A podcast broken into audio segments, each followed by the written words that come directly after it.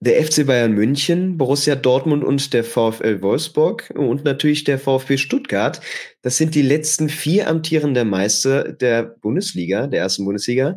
Und dass es bei den Schwaben so gut läuft wie seit 2007 nicht, äh, das muss man, äh, da muss man sie vielleicht nicht zum Meisteranwärter machen, aber an der Zeit, über sie zu sprechen, ist es auf jeden Fall. Das mache ich heute Morgen mit Tobias Escher. Grüß dich erstmal und äh, ja, heute steht der VfB Stuttgart auf dem Programm. Ja, hallo, heute mal ein anderes Thema. Ich bin sehr gespannt.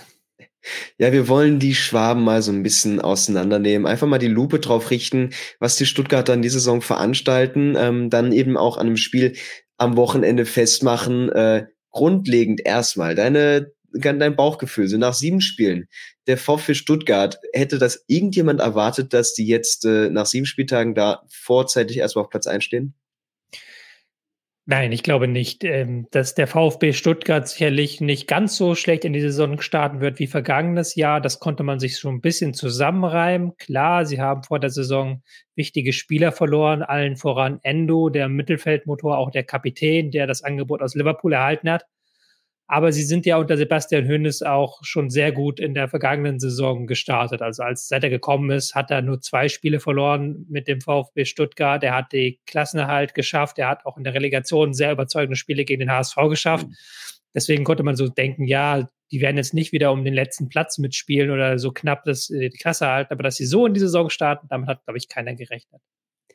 Ja, fangen wir mal einfach beim ersten Faktor an, über den wir sprechen müssen. Und das ist natürlich Sebastian Hoeneß. Er übernahm das Team im April letzten Jahres äh, schon da mal da ein, zwei Zahlen. Seitdem holt er 2,15 Punkte im Schnitt und hat von den 20 Spielen eben nur drei verloren. Er kommt in eine Phase beim VfB rein, wo es sehr schwierig ist, wo der VfB wenig Konstanz hat, viele Spiele verliert und äh, im Tabellenkeller steckt und du hast eigentlich sämtliche Hoffnung verloren. Wie gehst du dann als Trainer an diese Situation ran, wenn du auch nicht unbedingt als Retter bekannt bist, wie das vielleicht bei anderem Personal der Fall wäre?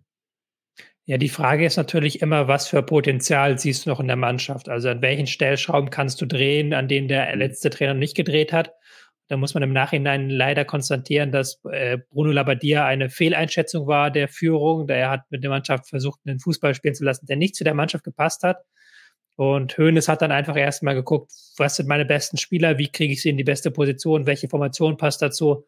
Dann haben sie so eine Art 5-2-3 gespielt, eben sehr abgerichtet auf die einzelnen Spielerrollen. Das hat dann sehr schnell sehr gut funktioniert dann mit der doch souveränen äh, Relegation endgültig den Startschuss gesetzt in äh, eine, nicht will nicht sagen neue Ära, da ist es noch zu jung, aber einfach in eine Phase, in eine Zeit, dass du merkst, das fungiert so gut als Team zusammen.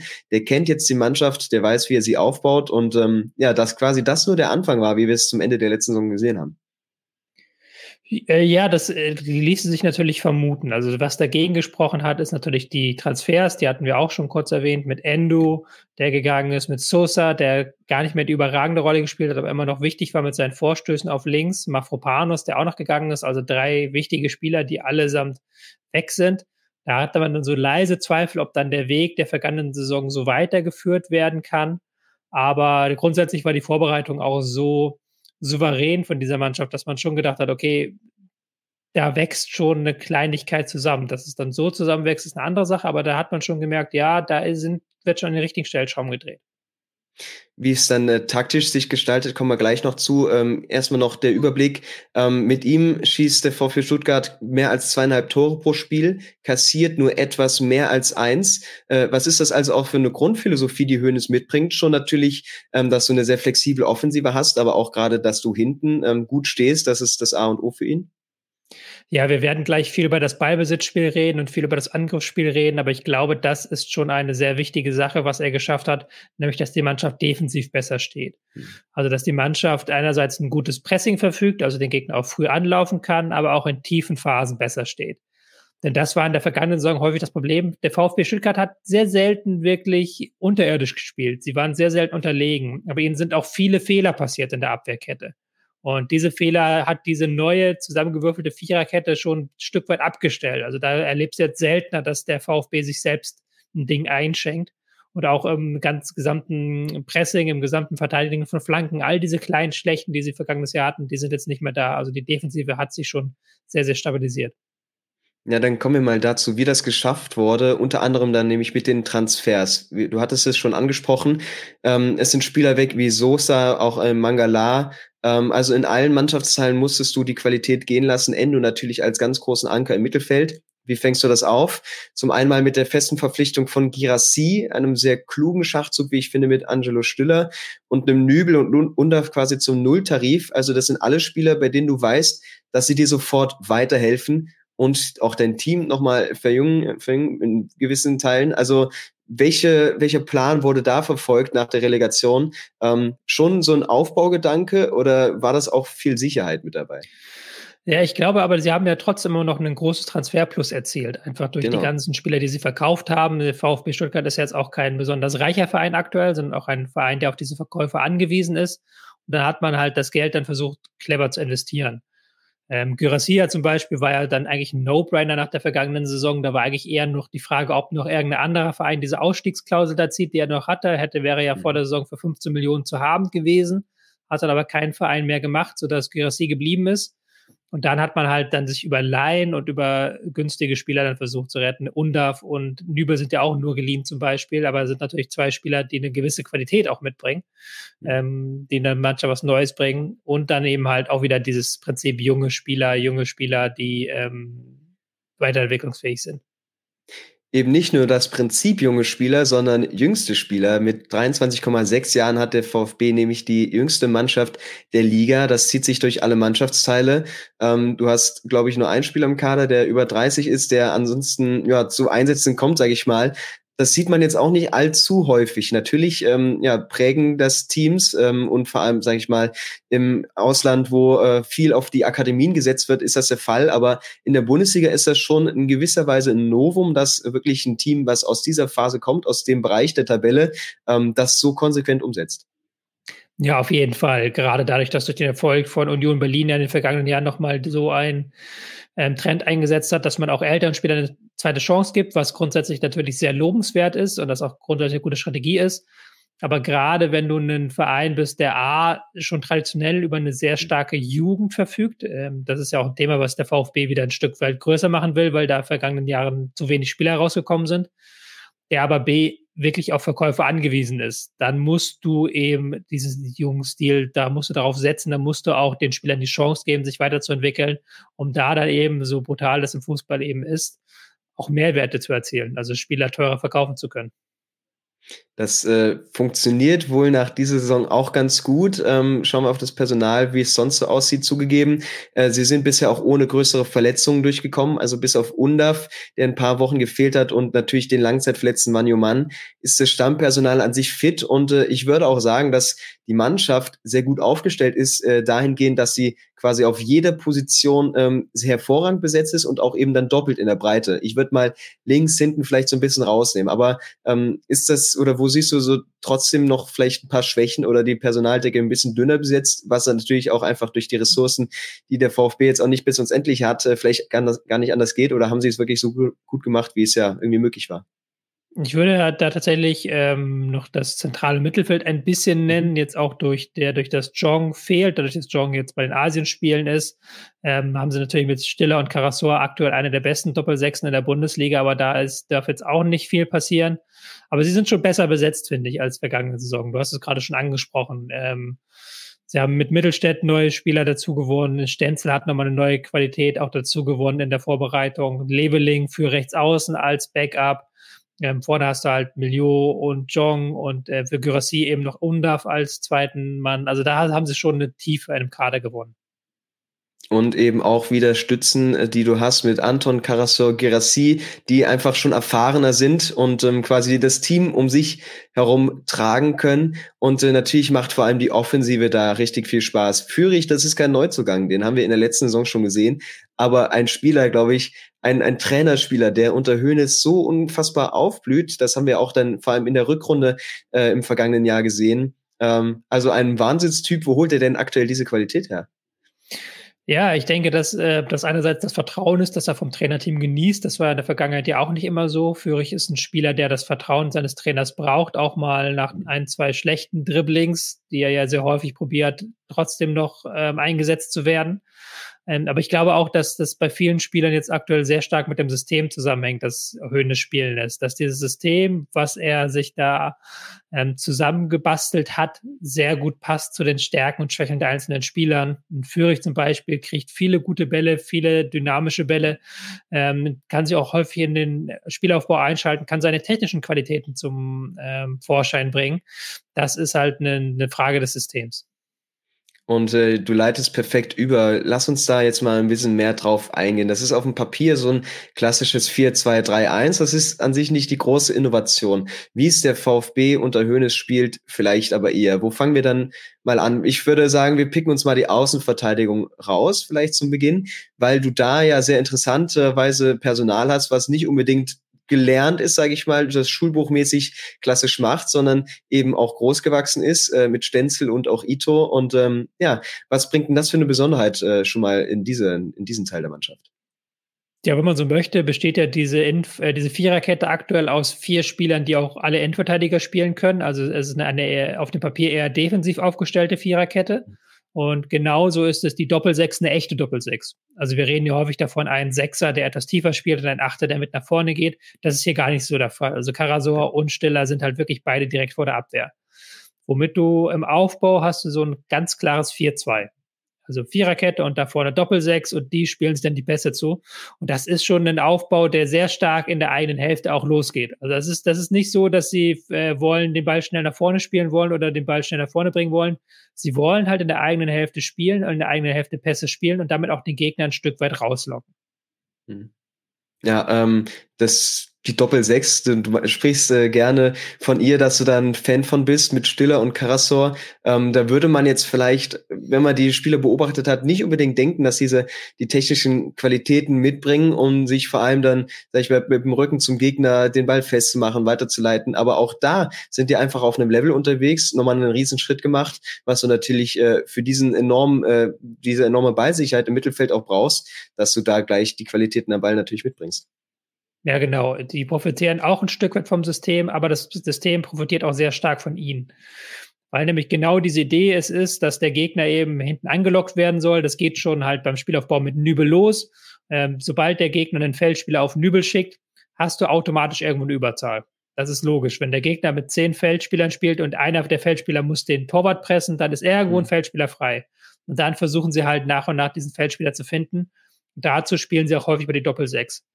Und das Wichtige an der Doppel-6 ist in diesem äh, Zusammenhang, dass sie nicht den Ball lange halten, sondern immer direkt weiterspielen. Also dass immer direkt die Suche nach dem freien Mann ge äh, gemacht wird. Weil der freie Mann ist nie auf der Doppel-6. Das ist immer der Bereich, in dem der Gegner zustellen, pressen, Mann decken wird. Das ist nie der Bereich. Aber dann mussten sie halt eben den Ball auf Außen spielen, zurück zum Innenverteidiger, sich wieder ein bisschen bewegen, ein bisschen absetzen, Passwege frei blocken. Und das ist eine immens schwere Aufgabe aber auch eine Aufgabe, die sehr gut zu diesen Spielertypen Karasor und Stiller, gerade zu Stiller passt, der sehr, sehr viele Pässe mhm. da hat im zentralen Mittelfeld. Ähm, die müssen da immer wieder diese kleinen Pässe spielen, um eben irgendwo auf dem Feld den freien Mann zu finden. Du meintest ja, es ist eine sehr defensive Ausrichtung, nicht nur in der Viererkette, sondern eben auch die Doppel-Sechs, die dann sehr weit hinten postiert ist. Das klingt so, als seien die vier Angreifer recht weit vorne, isoliert. Ähm, wie schaffst du es dann trotzdem, dass du die sofort ins Aufbauspiel mit einbringst, äh, vor allem mit so einem Mio, der dann immer wieder kurz kommst, äh, kommt und du das einfach breit machst? Oder wie, wie schaffst du das, äh, ja, einfach die Offensivspieler dann so ins System einzubinden? Also der VfB hat da mehrere Wege, um eben diese doch relativ große Lücke, du hast es ja gerade gut beschrieben, die große Lücke zwischen den vier plus zwei im Aufbau, die ja teilweise sogar am eigenen 16er aufbauen, und den vier vorne, die dann teilweise in der gegnerischen Hälfte warten, diese große Lücke zu überspielen. Einerseits, indem sie halt selber von hinten herausspielen und dann mit Pässen eben an der ersten Presslinie vorbeispielen und dann die äh, Mittelfeldspieler und die Außenverteidiger gerade ein Stück weit vorrücken. Dann hast du ja schon die Lücke gefüllt. Ähm, sie haben noch den Weg über zurückfallende Spieler vorne. Das macht Fürich sehr gerne. Oder auch, hast du ja gerade schon Milo beschrieben, aber Fürich auch, der häufig dann sehr weit zurückfällt und dann eben die freie Position sucht. Ihr guckt, wo ist die Lücke und dann da reingeht und dann darüber zu finden ist. Und was man auch nicht unterschätzen darf beim VfB ist eine der Mannschaften, die mit die meisten langen Bälle spielen, was zunächst einmal sehr seltsam klingt, weil wir jetzt so viel über hinten Kurzpässe äh, sprechen und sind auch die Mannschaft mit den drittmeisten Kurzpässen aber auch sehr viele lange Bälle, weil sie dann häufig, wenn der Gegner eben angelockt ist, den langen Ball wählen auf Gyrassi, der legt dann ab, der setzt sich dann durch mit seinem Körper gegen die Mitspieler und dann ablegt auf Millionen, dann haben sie, kann sie das Tempo aufnehmen.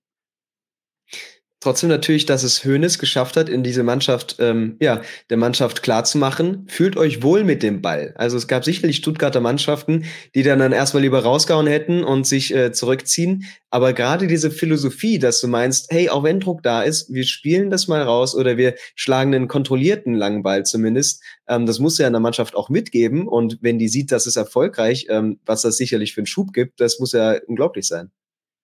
Ja, ich denke, dass da jetzt wiederum die Ergebnisse sehr wichtig sind. Hm. Also, dass sie schon am ersten Spieltag mit dieser Risikobereitschaft den VfL Bochum 5 zu 0 auseinandergenommen haben.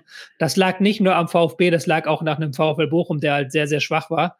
Und dann das zweite Heimspiel auch direkt wieder 5-0 gewinnen dann traust du dich das auch. Also dann merkst du, okay, das funktioniert hier und mit jedem Erfolgserlebnis traust du dich mehr und traust du dich besser zu spielen und traust du dich hinten rauszuspielen. Und dann funktioniert das doch auch immer besser, weil das auch eine Sache ist, Learning by Doing. Du lernst halt irgendwann, wenn du halt 10, 20 ordentliche Pässe im Spiel gespielt hast, dann glaubst du auch, dass der 21., der 22., dass der auch ankommt.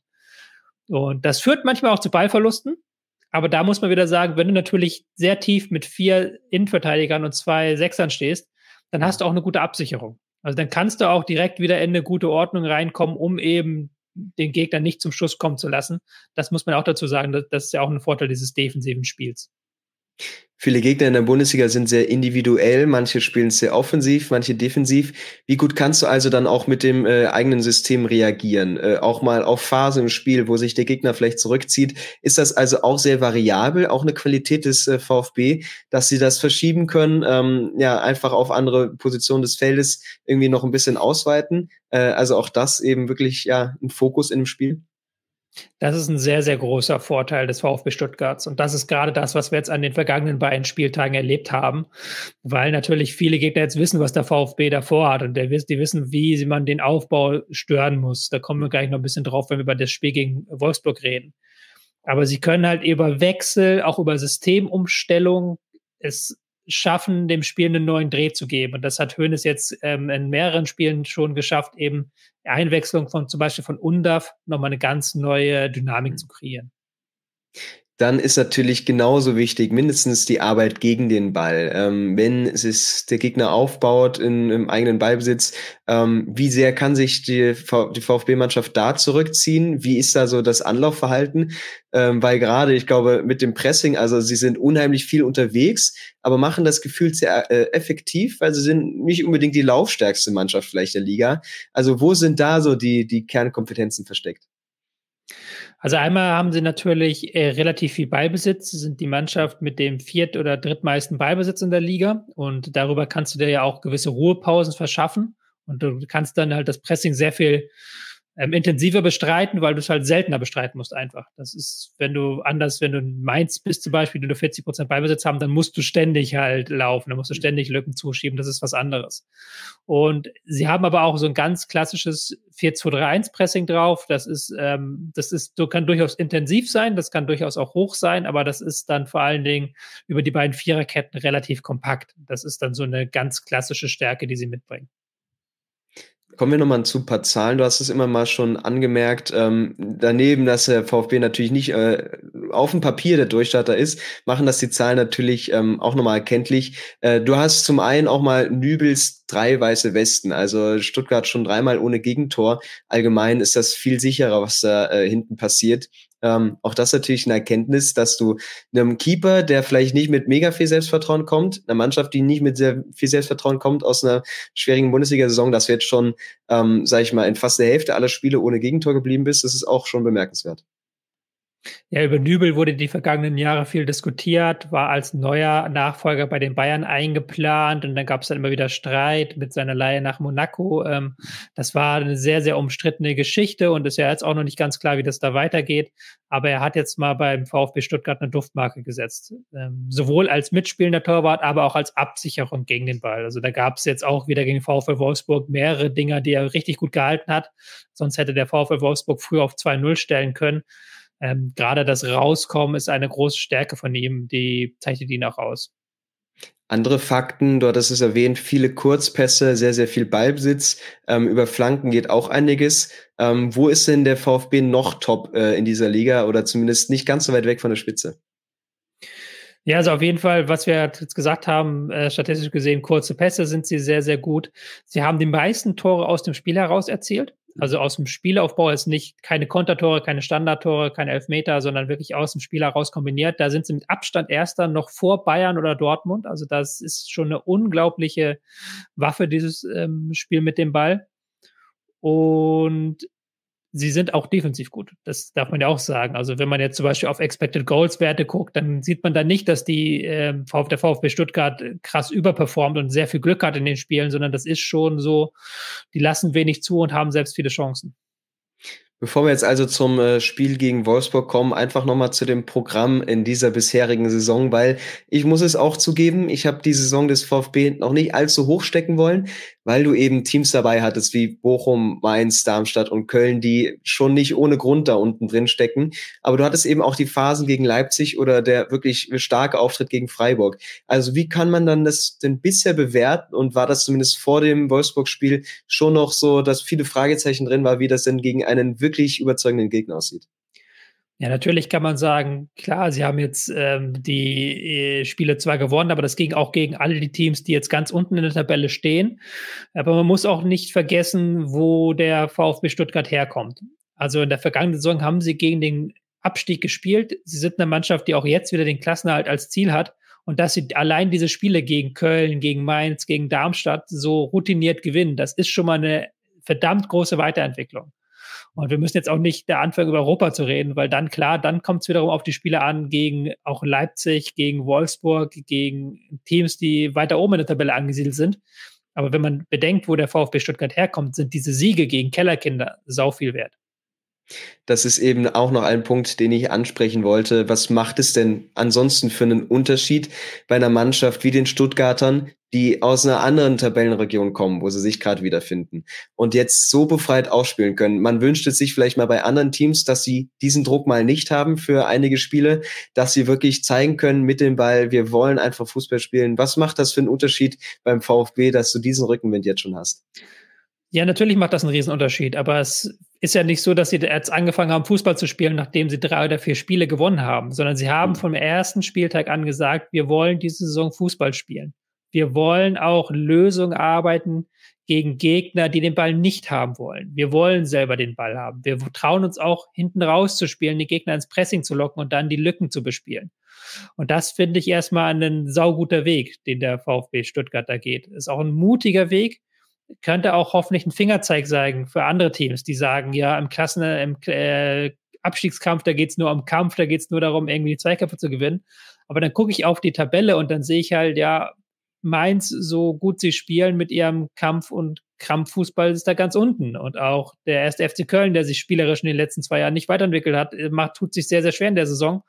Und dafür sind dann Teams wie Hoffenheim oder der VfB Stuttgart eben oben dabei, die sie eben fußballerisch weiterentwickelt haben, weil halt der Fußball sich auch weiterentwickelt. Ja. Ein ganz wichtiger Faktor sind natürlich auch die Fans, ähm, die ja, also ich glaube, den Support konnte man in keiner schwierigen Phase absprechen und äh, jetzt macht es natürlich umso mehr Spaß. Ich denke mal, die Preise für Druckerpatronen in der Region Stuttgart sind auf einem Rekordhoch, weil äh, ganz viele Tabellen an der Wand hängen ähm, und ist der, die Schwaben sind natürlich auch sehr heimstark. Gute Vorzeichen also für das Spiel gegen den VfL, wo äh, Trainer Sebastian Hoeneß ähm, die Mannschaft mit unter anderem Roh in der Innenverteidigung aufs Feld schickt. Ähm, der VfL zumindest die zweitjüngste Mannschaft der Liga. Äh, was hast du dir so vor dem Spiel ein bisschen ausgemalt, was das für ein Duell werden könnte? Ja, es war für den VfB Stuttgart natürlich ein richtungsweisendes Duell. Auch wenn ich natürlich gerade verteidigt habe, dass sie gegen die Teams aus dem Keller gewonnen haben, war es jetzt das erste Mal seit dem Spiel gegen RB Leipzig wirklich wieder ein Gegner mit europäischem Anspruch, der auch sagt, wir wollen vorne mitspielen. Und dann war natürlich die spannende Frage, wie kann der VfB dagegen mithalten? Der VfM Wolfsburg eigentlich auch sehr gut in die Saison gestartet, hat vor allem mit Jonas Wind, ähm, Angreifer, der in acht von neun Toren des VfL beteiligt war. Das hat jetzt ähm, Stuttgart auch noch nicht so gehabt, einen solchen Gegenspieler, wo der Fokus so groß ist, also eine enorm große Aufgabe für die Innenverteidigung, diese aber, glaube ich, ähm, da können wir schon ein bisschen vorausblicken, sehr gut gelöst haben in dem Spiel. Ja, auf jeden Fall. Also beide Mannschaften hatten es, hatten jeweils einen sehr, sehr starken Stürmer gegenüber. Die mussten einen sehr, sehr starken Stürmer verteidigen. Bei Girassi musste man noch körperlich herangehen. Das hat der VfL Wolfsburg gerade in der ersten Halbzeit gemacht. Ähm, der VfB Stuttgart hat dann immer eher ein Auge gehabt auf Wind, der ja auch sehr gut darin ist zu erkennen, wann kommt ein Abpreller, wo muss ich hinlaufen. Und da haben sie dann ein sehr gutes hinbekommen, dass der Ball gar nicht erst in die gefährlichen Räume im Strafraum gekommen ist. Hm. Wolfsburg startet ganz gut, kommt mit viel Tempo über die rechte Seite zu Beginn. Ansonsten ist es aber eher so eine Anfangsphase, beide sehr abwartend, mit weniger Zug zum Tor. Auch hier, wir machen es ja viel aus VfB-Sicht, ähm, eine Phase, in der du gar nicht unruhig werden musst, sondern du weißt, ja, irgendwann kommen unsere Minuten, irgendwann kommt unsere Qualität zum Vorschein. Solange wir erstmal hinten sicher stehen äh, und das zur Not auch erstmal mit einem 0-0 in die Halbzeit bringen, ist alles okay, ähm, auch wenn es dann nicht ganz geklappt hat, aber trotzdem diese Ruhe, diese Besonnenheit aufs eigene Spiel, auch wenn die Wolfsburger zu Beginn vor allem defensiv sehr aufmerksam sind. Ja, genau. Ähm, sie haben da die Ruhe gehabt, der VfB Stuttgart, obwohl man auch sagen muss, das war schon gegen Köln ein bisschen zu erkennen und jetzt gegen Wolfsburg noch stärker. Die Gegner haben mittlerweile schon Ideen, wie man den VfB bekämpfen muss. Also ähm, zum Beispiel, wenn Nübel am Ball ist, dann geht kaum, kaum mehr einer ins Pressing über zu Nübel. Also Nübel wird gar nicht gestört. Das möchte ja der VfB eigentlich haben. Wenn der Gegner anläuft, dann den freien Mann finden ähm, was der VfL auch sehr gut gemacht hat, im Mittelfeld sehr nah am Gegner stehen, also gar nicht erst da groß äh, Ballkontakte sammeln lassen, auch dann vielleicht mal das Foul dann eher zu nehmen im Mittelfeld, um den Rhythmus des Gegners zu brechen. Und was sie auch nicht gemacht haben, ist eben das, was du im Pressing ähm, ähm, Gegner überspringen nennst. Also, dass du halt, wenn du den Sechser presst, dass du dann weiter durchläufst und den Innenverteidiger gleich mitpresst, wenn er dann zurückspielt. Und das ist ja auch wieder was, was der VfB haben will, nämlich, dass wieder irgendwo ein freier Spieler entsteht. Äh, da haben sie sehr, sehr klug agiert, der VfL Wolfsburg. Der VfB hat sich trotzdem nicht aus der Ruhe bringen lassen, hat da auch dann wenig Fehler gemacht, hat auch ähm, wenig angeboten defensiv, das muss man ja auch sagen, aber sie haben dann eben nicht diese Durchschlagskraft entwickelt, die man aus anderen Spielen der Saison schon kennt. Kovac Matchplan geht trotzdem erstmal weiter auf. Ähm, wir haben erstmal noch einen Hochkaräter durch Mähle. Ähm, die sehr hochschiebenden Außenverteidiger des VfL machen es dann den Stuttgartern doch immer mal schwer, weil du natürlich da auch eine Überzahl generierst und das äh, wird im Verlauf der äh, ersten Halbzeit noch weiter deutlich. Aber Stenzel hat da schon ähm, ordentlich Probleme, weil dann vielleicht auch Leveling von vorne nicht äh, genug mit nach hinten macht und äh, wirklich gegen so offensive Außenverteidiger ist das natürlich ein Problem. Und das haben die äh, Wölfe schon als Schwachstelle ausgemacht und dann auch ausgenutzt später. Ja, das haben sie eindeutig aus Schwachstelle ausgemacht. Ähm, Stenzel eben mit defensiven Problemen da auf der Rechtsverteidigerposition ist jetzt auch nicht ähm, ja seine Stammposition eigentlich hat er sich gut eingefunden, aber wenn er dann auch relativ wenig Unterstützung erhält von Leveling vor ihm, dann ist das schon problematisch. Gerade gegen Mele, ein Spieler, den ich sehr schätze, der offensiv großartige Akzente setzt, aber auch gegen diese Dribblings von Thiago Thomas, der ja auch zwei, drei gute Möglichkeiten dann hatte und zwei, drei Schuss Chancen. Das war die Seite, über die Wolfsburg ganz klar den VfB knacken wollte. Und äh, das haben sie geschafft. Vor der Pause steht es 0 zu 1 nach eben einem Ballverlust von Stenzel. Ähm, das passiert, da rutscht er irgendwie so ein bisschen weg. Ähm, und dann die Hintermannschaft des VfB ähm, wirklich sehr unsortiert. Hätte man das besser lösen können, so eine Rückwärtsbewegung irgendwie im 3 gegen 3 ist natürlich wirklich sehr, sehr gemein. Ähm, dann irgendwie noch den ersten Abschluss geblockt, aber man hat schon so ein bisschen gemerkt, mh, hm, ganz, ganz ja rund sah das jetzt nicht aus in der Kette. Nee, ganz rund sah das nicht aus. War natürlich auch ein sehr blöder Ballverlust mit dem Wegrutschen. Ist nicht, nicht die Situation, in der du wirklich den Ballverlust erwartest. Kette rückt sehr weit ein, sodass der zweite Pfosten komplett blank ist. Muss man auch fragen, muss man da dann so weit einrücken, dass man da gar nicht mehr den Zugriff hinten bekommt? Weil der Beschuss wurde ja auch eigentlich gut geblockt. Da waren ja genug Spieler da zum Blocken. Es ist trotzdem eine schwierige Situation einfach durch diesen blöden Ballverlust. Da kann, das kann leider passieren. In der ersten Hälfte ging für den VfB also noch nicht allzu viel, ist aber gar nicht so schlimm. Sie lagen noch nicht oft zurück in die Saison. Gegen Darmstadt war das aber schon der Fall und ähm, ja, da ist man einfach zurückgekommen und das waren so kleine Vorzeichen für die zweite Hälfte, weil ich glaube, ähm, was du aktuell nicht möchtest als Gegner, ist äh, erstmal den VfB Stuttgart aufspielen lassen und dann auch noch mit einer eigenen Führung sich zurückziehen, weil du hast den VfB wirklich dann im zweiten Durchgang immer mehr ins Spiel gebracht. Ähm, und äh, die Stuttgarter werden natürlich auch bemühter. Die haben, ja, wie gesagt, den Rückenwind. Und ähm, was hat sich denn dann genau geändert? War es jetzt eher auf Wolfsburger Seite, dass sie sich zurückziehen? Oder hat Höhnes dann doch nochmal ein, zwei Kniffe gesetzt, wie sie dann einfach vors Tor kommen auch? Also ich glaube, es war beides. Also nach der Pause war erstmal noch keine taktische Änderung, ich habe zumindest keine wahrgenommen und dann war es halt eher der VfL Wolfsburg, der nicht mehr dieses hohe Pressing aufrechterhalten konnte.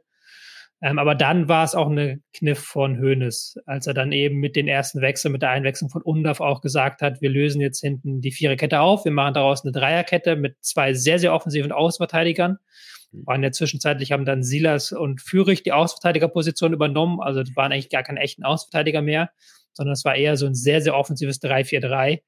Und dann hat die Zuordnung beim VfL Wolfsburg nicht mehr gestimmt. Also die waren ganz klar darauf abgerichtet, dieses 4-2-3-1 der Stuttgarter zu pressen, die, auch der Doppelsechs zu pressen, aber die hat man dann gar, auf die hat man gar nicht mehr gespielt, sondern ist viel über die Flügel gegangen, auch beim VfB und da hat der VfL Wolfsburg überhaupt nicht mitgerechnet aber eben einfach auch, weil die Spieler des VfB das können. Das ist nichts Vogelwildes, was du dann ab der Stunde gespielt hast, einfach mal die Bälle vorne reinhauen, sondern sehr diszipliniert, ähm, taktisch reif und einfach mal auch mal mit viel mehr Durchschlagskraft, wo ich glaube, da waren die Wölfe gar nicht drauf eingestellt, dass äh, der VfB dann eben zu solchen Lösungen kommt. Ähm, exemplarisch dann eben die Situation vom Elfmeter, wo Girassi wirklich den Ball toll aufgelegt bekommt und dann den Elfmeter zieht. Also mit wirklich einer Reife von diesem Verein, von dieser Eingespieltheit, was das zeugt, ähm, das konnte man auch vielleicht in dieser Art und Weise gar nicht erwarten und zeigt einfach einmal mehr, welchen Einfluss da Hönes äh, auf dieses Team hat, dass er die so geprägt hat. Ja, ein bisschen würde ich dir widersprechen, weil taktisch konnte man es schon erwarten. Das war ein sehr ähnlicher Kniff, wie sie es auch gegen Köln gemacht haben. Da haben sie auch schon dann diese Umstellung gewagt. Aber ähm, ja, zumindest von der Durchschlagskraft, du hast ja gerade schon gesagt, das war schon das Überraschende. Und das ist natürlich auch wieder der, die, das Selbstbewusstsein, mit dem du kommst, dass du halt nach einem 0-1 nicht verzagst, dass du weißt, wir haben da noch unsere Kniffe und Ideen, dass wir in der zweiten Halbzeit wieder nach vorne kommen können.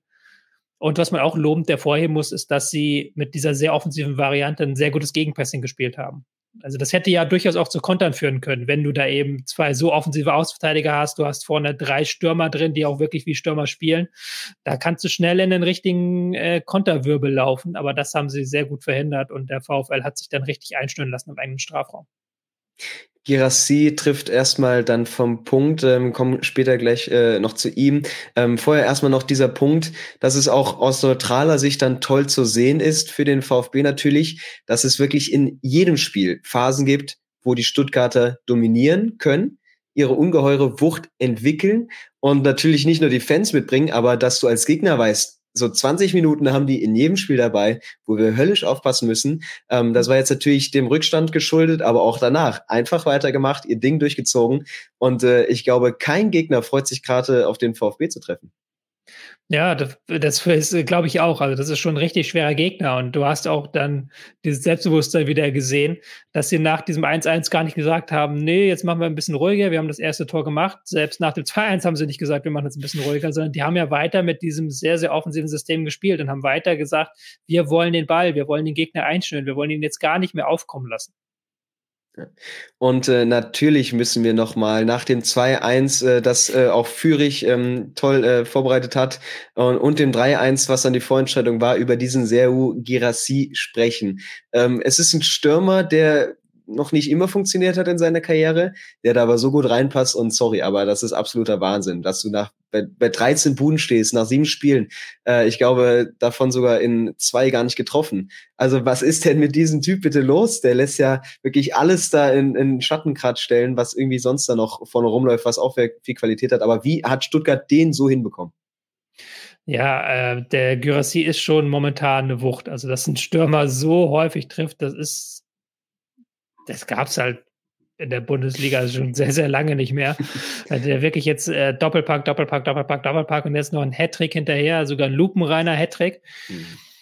Man muss dazu sagen, er war in der vergangenen Saison schon gut. Er hat halt einfach eine lange Strecke verletzt gefehlt, aber hatte auch da schon einen Schnitt von 0,5 Tore pro Spiel, also jedes zweite Spiel ein Tor, was auch schon ein sehr, sehr guter Schnitt war. Mhm. Ähm, er profitiert davon, dass er natürlich sehr viele Zuspieler auch bekommt vorne, dass er auch mit seiner Wucht eingesetzt wird, dass er ähm, auch zum Beispiel mit einem Fürchen Spieler hat, der sehr, sehr viele kluge Pässe auch mal hinter die Abwehr spielt, der ihn da sehr, sehr gut einzusetzen weiß. Aber er hat momentan auch einfach einen Lauf. Und da sind wir wieder beim Thema Selbstbewusstsein. Also wirklich so gut wie jeder Schuss, den er aufs Tor schießt, der ist auch drin. Er hat da die Übersicht in diesen Situationen cool zu bleiben. Es gelingt halt wirklich alles momentan. Es ist halt wirklich so bei Stürmern manchmal, wenn hast du Scheiße am Fuß, hast du Scheiße am Fuß und genauso andersrum, wenn einmal alles gelingt, wenn einmal zack, zack, zack, alles gelingt, dann bist du nicht so stopp. Und das ist Girassi momentan. Und es ist eben nicht nur die Bälle, die er einschiebt oder mal ein Abstauber, sondern er arbeitet sich wirklich jedes Tor quasi auch selbst, äh, steht immer wieder auf dieser Linie, abseits oder nicht. Da gab es auch schon einige Situationen, wo es äh, knapp war, auch mal Tore nicht bekommen, auch in der ersten Hälfte gestern. Ähm, also auch da ist er unglaublich intelligent und nervt einfach die Verteidigung, indem er da so äh, auf diesen Ball quasi nur lauert. Das macht es ja nochmal gefährlicher. Ja, äh, er ist einerseits mit seiner Körperlichkeit eine große Wucht. Er hat ja auch sich da sehr viele Duelle geliefert mit den VfL-Verteidigern. In der ersten Halbzeit hatte ich so ein bisschen die Sorge, dass er irgendwann entnervt aufgibt, weil die auch sehr viel gezerrt haben. Er auch, muss man sagen. Er ist auch ein Spieler, der da äh, kein Kind von Traurigkeit ist. Aber er hat sich davon nicht runterziehen lassen. Und er ist halt, wie gesagt, eine Wucht körperlich, aber auch äh, sehr, sehr schnell eben an der Kette zum Abseits, hat auch eine sehr gute Orientierung im Strafraum. Das kommt momentan einfach alles zusammen. Und vielleicht noch mit der wichtigste Punkt, die haben einfach absolut Spaß bei dem, was sie gerade tun. Ähm, es ist sehr befreit und mit Leidenschaft und Konzentration ballert sich Stuttgart dann tatsächlich auf Platz eins äh, mindestens mal bis zum Sonntagnachmittag. Und ähm, ja, die Stuttgarter, wie gesagt, oben. Jetzt ist erstmal Länderspielpause. Wir können ja nochmal fix einfach gucken, wie es bei Stuttgart so weitergeht mit den nächsten Spielen. Das ist dann Union, Hoffenheim und Heidenheim. Und äh, so wie die alle gerade drauf sind, da ist erstmal nichts unschlagbar. Und äh, wenn es gut läuft, eigentlich auch Gegner, die dir liegen können. Ja, auf jeden Fall. Also Union auch eine Mannschaft, die wahrscheinlich dann nochmal stärker über die Defensive kommen wird nach den schlechten Vergebnissen zuletzt. Äh, Hoffenheim eine Mannschaft, die defensiv auch Lücken lässt. Äh, ist noch eine, eine, Mannschaft, die auch aber gefährlich werden kann, gerade offensiv dem VfB. Und dann Heidenheim auch noch ein Team, das sehr mannorientiert spielt. Und das sind Gegner, die man auch schlagen könnte, theoretisch. Der, der Weg muss ja gar nicht aufhören. Aber ich glaube, die meisten VfB-Fans sind nach den vergangenen Jahren erstmal froh, dass sie da jetzt ein ordentliches Polster nach unten haben. Also dass selbst schon jetzt eigentlich ähm, der Abstiegskampf so ein bisschen in die Ferne rückt. Wenn man jetzt noch ein, zwei weitere Siege holt, dann kann man sich damit, glaube ich, erstmal für längere Zeit von verabschieden. Und das wäre, glaube ich, der, für die VfB-Fans zu wünschen. Wie willkommen ist jetzt trotzdem diese Länderspielpause? Also meinst du eigentlich, die Jungs sind Eis, total heiß, ähm, eiskalt vom Tor. Das wollen wir eigentlich die Form beibehalten oder bist du auch schon froh, dass du jetzt vielleicht ein paar wieder so auf 100 Prozent bekommen kannst, die natürlich auch schon anstrengende Wochen jetzt hinter sich hatten? Ah, ich glaube, der VfB hätte sich nicht geärgert, wenn er jetzt noch ein, zwei Spiele hinterher machen hätte können. Also mhm. äh, er verliert ja auch ein paar Spiele an Nationalmannschaften, unter anderem Chris Führig, der erstmals nominiert wurde. Äh, da kannst du ja natürlich auch nicht so trainieren. Andererseits natürlich ist der jetzt auch kein FC Bayern, wo wirklich alle Spieler wechseln, sondern da kannst du schon noch ein bisschen was machen inhaltlich, mhm. kannst auch ein bisschen Pause dir gönnen. Also ich sehe es so 50-50. Also ja, du hast recht, ein bisschen Pause tut den Spielern vielleicht gut, aber andererseits ein, zwei Spiele mehr hätten sie, glaube ich, auch noch so in diesem, in dieser Euphorie mitnehmen können. Und gehen wir da jetzt noch mal ein bisschen mittelfristiger, vielleicht auch langfristiger ran. Also es sind sieben Spieltage gespielt. Wir äh, hüten uns hier irgendwelche Prognosen für den Rest der Saison aufzustellen. Aber ist das der Weg, den der VfB Stuttgart weiter verfolgen soll? Kannst du dir ein Beispiel nehmen an Teams wie Leverkusen, die wirklich es geschafft haben, Leistungsträger zu binden? Ähm, Gerade angesprochen auf einen Girassi, der ja eine Ausstiegsklausel haben soll, und äh, wenn wirklich nicht viel schief läuft, der im Winter weg ist, oder musst du gucken, dass du weiter Geld generierst, den Verein stabil aufbaust. Und ja, einfach weiß, vielleicht ist die Saison so eine Möglichkeit auf sehr viel, aber das ist nicht immer so. Also ich denke auf jeden Fall, dass du diese Saison mit dieser Mannschaft beenden kannst. Ich mhm. glaube, sie haben ähm, auch finanziell genug Spielraum durch die Verkäufe im Sommer, dass sie jetzt nicht im Winter noch ein, zwei Leistungsträger abgeben müssten. Und dann im Sommer wird es natürlich ganz, ganz schwierig. Dann kommt es auch darauf an, wie geht die Saison aus, ähm, wie weit vorne landen sie, müssen sie noch mal im Verlauf der Saison so eine äh, durch, durch ein Tal gehen, schaffen sie vielleicht die Sensation und spielen europäisch. Da sind viele Fragen hinter, deswegen ist das schwer zu beantworten.